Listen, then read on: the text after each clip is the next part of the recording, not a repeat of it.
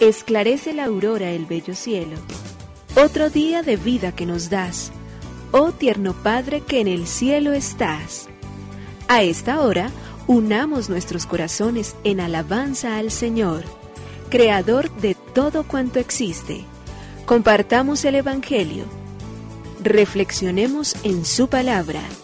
Esto es, Esclarece la Aurora, con el Padre Antonio Ramírez. Bienvenidos.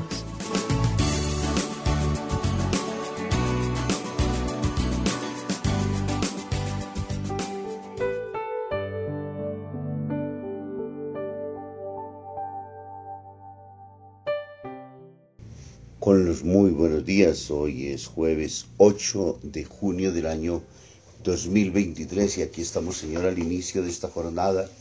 Hoy jueves eucarístico y sacerdotal queremos abrir nuestros ojos, cargados particularmente de ilusión, de sueños, de esperanzas, sobre todo y de manera particular serenos y tranquilos porque estamos en tus manos poderosas y benditas. Señor, tú eres la vida, tú eres la luz, tú eres la gracia, tú tienes para nosotros senderos de justicia, de santidad y de bien. Señor, hoy como todos los días te queremos dar gracias al abrir nuestros ojos y al tomar conciencia de que pertenecemos a este mundo, que todavía estamos en este mundo de los vivos donde estamos llamados a cumplir una tarea. Y en este jueves queremos de manera muy especial, nosotros que somos creyentes, recordarnos y recordar que somos llamados y convocados a partir el pan de la palabra y de la Eucaristía en las celebraciones eucarísticas. Que tú has querido instituir para nosotros este sacramento que nos compromete a ser buenos, a trabajar los unos por los otros, a dar lo mejor de nosotros en virtud de los demás, a buscar ser transparentes, a buscar que el bien anide en nuestras propias conciencias y corazones y con él nos esforcemos durante todo el tiempo por tratar de ser testigos del amor tuyo. Te queremos dar gracias, Señor, también en este día por el ministerio del sacerdocio. Te queremos pedir que tu bondad y tu generosidad siga llamando a muchos jóvenes deseosos de poder decir, Señor, cuenta conmigo, aquí estoy. Te entrego mis manos, mi boca, mi corazón, mis pensamientos, mis palabras. Tú conoces la poquedad de mi vida, pero también conoces la gran disponibilidad y el deseo que tengo de dejarme formar por ti, caminar a tu escuela. Queremos pedir por todos los seminaristas del mundo hoy, por todos los sacerdotes, por aquellos que viven su ministerio con toda la devoción profunda, con todo el respeto, con la entrega, con la generosidad, por aquellos que a lo mejor el cansancio, las situaciones difíciles los tienen hoy agobiados y están viviendo momentos y situaciones muy difíciles por quienes moralmente se encuentran desanimados, tristes, por diferentes situaciones, abrázalos con tu amor misericordioso, Señor. Y a nuestros seminaristas dale fuerza y deseo siempre de querer ser tuyos, de querer vivir contigo de hoy para siempre. Por todo ello te decimos, Señor, gracias, Creador del universo. Nos unimos a la Iglesia Universal que ora. Esclarece la aurora el bello cielo, otro día de vida que nos das.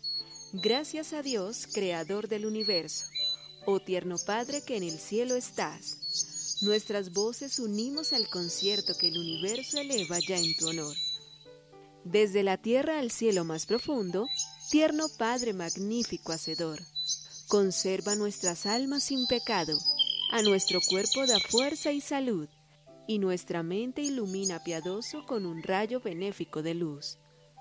Por nuestra amada patria suplicamos, por la iglesia elevamos oración, por nuestros amados padres y familia, siempre dichosos los hagas tú, Señor.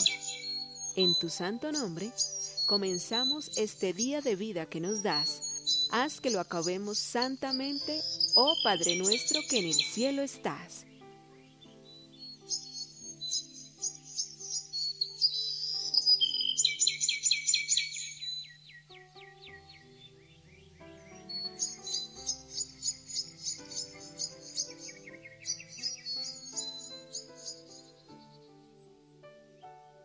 La hoz y el martillo. En un pequeño pueblo puso una sede el Partido Comunista. Un paisano al pasar se fijó en el anagrama, la hoz y el martillo, y al verlo comentó satisfecho. Estupendo.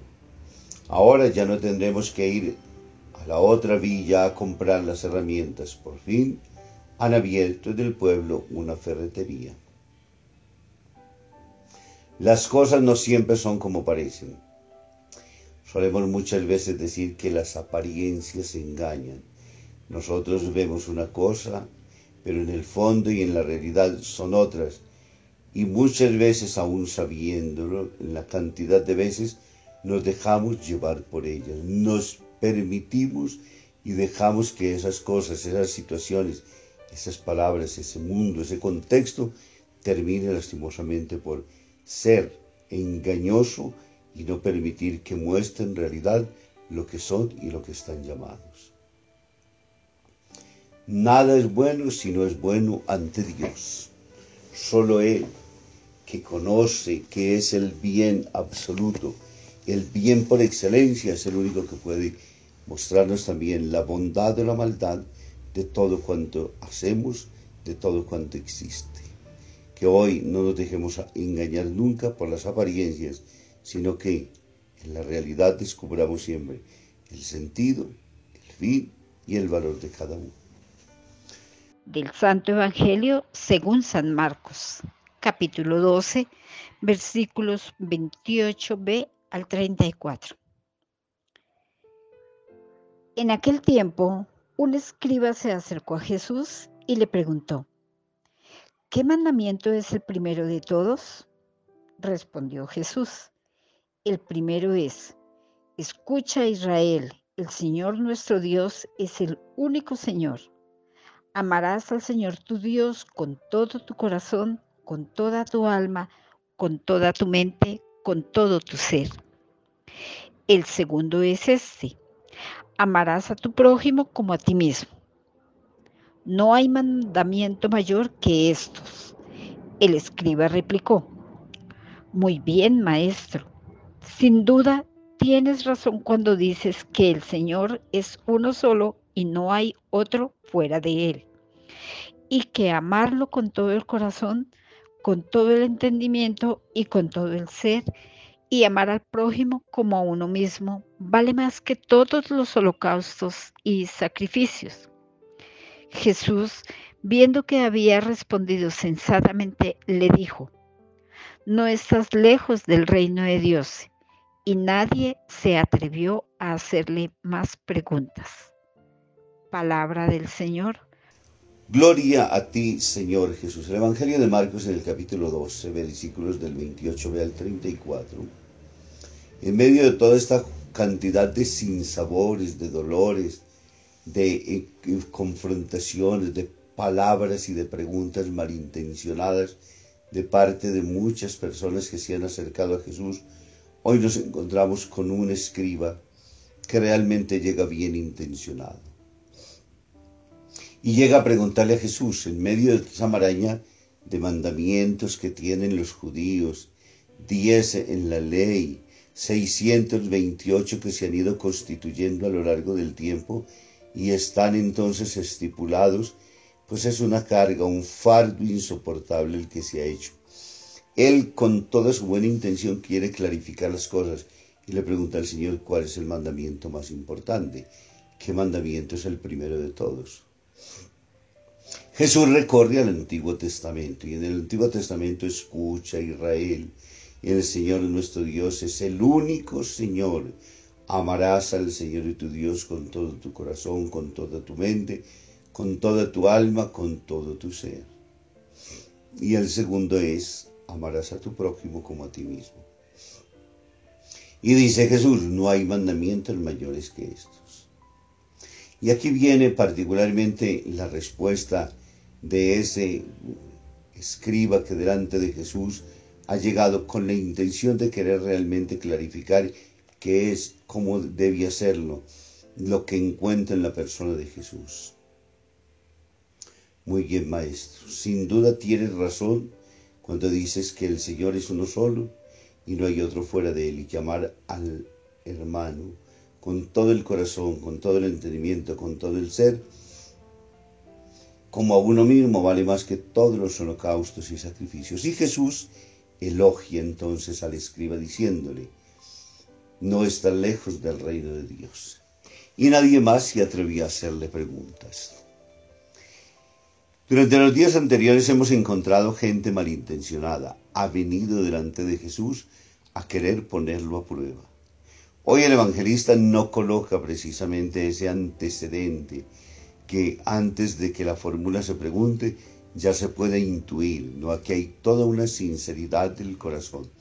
Un escriba confundido, un escriba, un escriba que quiere purificar dentro de su propio ser en pensamientos y palabras cuál es del orden de todas las cosas, porque le decían, no puedes caminar más de ciertos pasos el sábado. Y entonces se quedaba finalmente con ello, tenía una gran dificultad por aquello de lo que significaba ir al culto y quedarse entonces fuera, o de pronto desagradar, agradar, poco agradar a Dios en la medida en que terminaba caminando más de los pasos permitidos, era una confusión impresionante para él. Llegar delante de Jesús y escuchar de sus palabras y adherir él en la voluntad, en la completez, extendiendo que Jesús es un gran maestro, que Jesús es el maestro de la vida, que Jesús es el que enseña con rectitud, que Jesús es el que interpreta de manera real la, la ley. Nosotros nos atenemos a los juicios, particularmente cuando pasan por la Corte Constitucional y dicen que era exequible e inexequible, que estaba de acuerdo con la Constitución de Colombia o que estaba fuera de ella. Y cuando eso lo escuchamos nosotros terminamos con mucha tranquilidad y un sabor interior diciendo, ahora entonces finalmente podemos reconocer de que en ese grupo de jueces que conocen bien la Constitución y que todo el tiempo buscan que todo se ajuste a ella, cumplimos entonces finalmente, no en los locos delirios de cualquiera de nosotros que quisiera continuamente violarla. Ellos nos la llevan a plenitud, ellos nos muestran cuál es la libre y verdadera y auténtica interpretación. Y por ello Jesús también de igual manera es como esa corte que nos define y nos dice, y por eso el Maestro se va tranquilo y sereno. Muchas voces he escuchado, pero hay una sola voz que tiene verdaderamente autoridad. Muchas veces y de muchas maneras ha sido interpretada. Hay uno solo que es el legislador y que conoce bien cuál es el espíritu de la ley. Por ende, adhiero a él. Pidámosle, Señor, en este día que cuando nosotros nos acerquemos orando, que cuando nos acerquemos a Dios, todos lo necesitamos en la vida. Ninguno de nosotros puede decirse autosuficiente. Nadie de nosotros puede decir que solamente lo busca cuando tiene problemas. La vida nos tiene que llevar continuamente a ello. Y por ello afirmar en ese primer concepto, solamente uno, el Señor. Y de luego al hermano, es decir, encontrar en el otro dos mandamientos entonces que se funden en uno solo y que nos dan toda la plena libertad y que nos enseñan a interpretar rectamente aquello que es la voluntad de Dios. Pidámosle que seamos capaces de actuarla, pidámosle que seamos capaces nosotros de vivir de acuerdo a aquello que es voluntad y querer de Dios. Muy feliz día para todos. Que les bendiga el Padre, el Hijo y el Espíritu Santo. Amén.